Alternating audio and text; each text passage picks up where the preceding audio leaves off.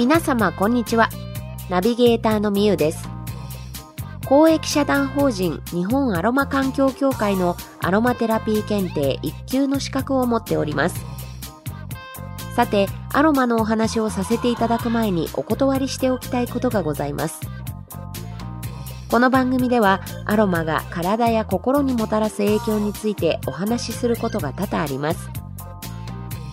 大前提としてこの番組内でお話しするすべての情報は医学的医薬品的な効果や効能を保証するものではありませんのであらかじめご了承ください。そしてこれからアロマテラピー検定を受験しようと思っている方にとって参考になる内容でもあると思います。試験を控えている方は通勤通学時間やバスタイムなどに流し聞きするのもいいでしょう。ですがあくまでも個人的にアロマを楽しむための番組です。ぜひゆるーくリラックスして聞いてください。それでは第17回のスタートです。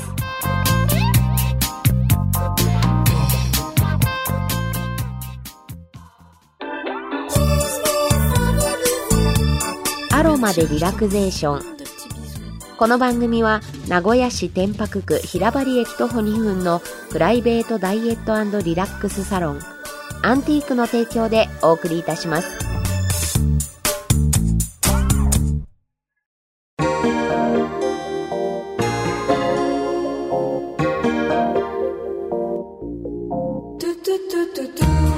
さて前回はジャスミンについてご紹介しました。今回も精油についてご紹介していきます。ちなみに精油に関しては抽出される植物のキク科とかバラ科などといった科名それから多年草とか針葉樹などといった種類抽出される部位抽出方法それからノートについて触れた上で特徴や効能などをご紹介していきます。ノートについては第11回でご説明していますので忘れてしまった方は聞き直して復習してくださいね抽出される植物の科名種類部位抽出方法に関してはアロマテラピー検定でも出題されますので受験される方は大変ですが覚えておきましょう純粋にアロマテラピーを楽しみたい方はゆるく聞き流してくださいね。それでは行ってみましょう。まずはジュニパーベリーです。お酒のジンの香り付けに使われることで有名なジュニパーベリーの果実から水蒸気蒸留法で抽出されるミドルノートの精油です。加盟はヒノキ科。種類は常緑低木の針葉樹です。深い森の中を思わせるウッディな香りで以前ご紹介したサイプレスと同様ヒノキ風呂に似た風情のある香りです。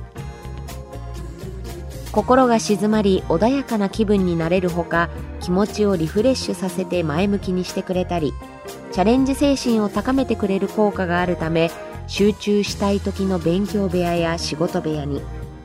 また長時間のデスクワークの合間の休憩などにおすすめです。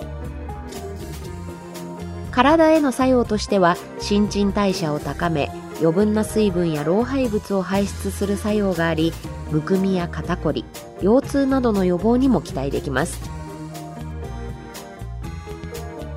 また殺菌消毒浄化作用もありニキビや吹き出物デオドラントにもおすすめです。ジュニパーベリーはアロマテラピー検定2級。1級ともに出題対象の声優となっています。続いてはスイートマージョラムです。マジョラムマージョラムスイートなどとも呼ばれています。マージョラムの葉っぱから水蒸気蒸留法で抽出されるミドルノートの精油です。加盟はシソ科種類は低木です。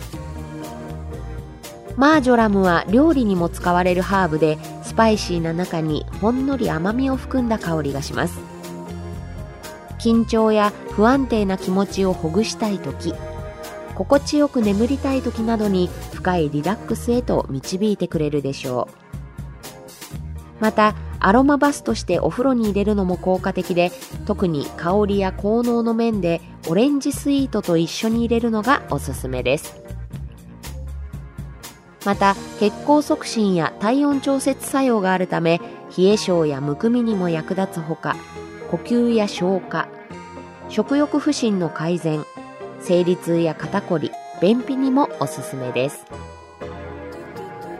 幸福の象徴とされていたマージョラムは男性にも好まれやすい香りなんですが性欲を抑える効果もあるそうなので使うシーンには注意が必要だと言えるでしょう。スイートマージョラムはアロマテラピー検定1級に出題対象の精油となっています。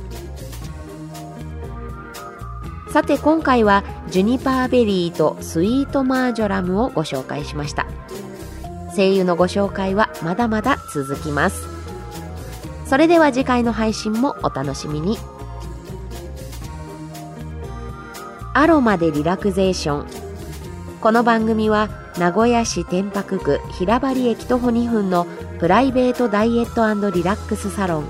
アンティークの提供でお送りいたしました。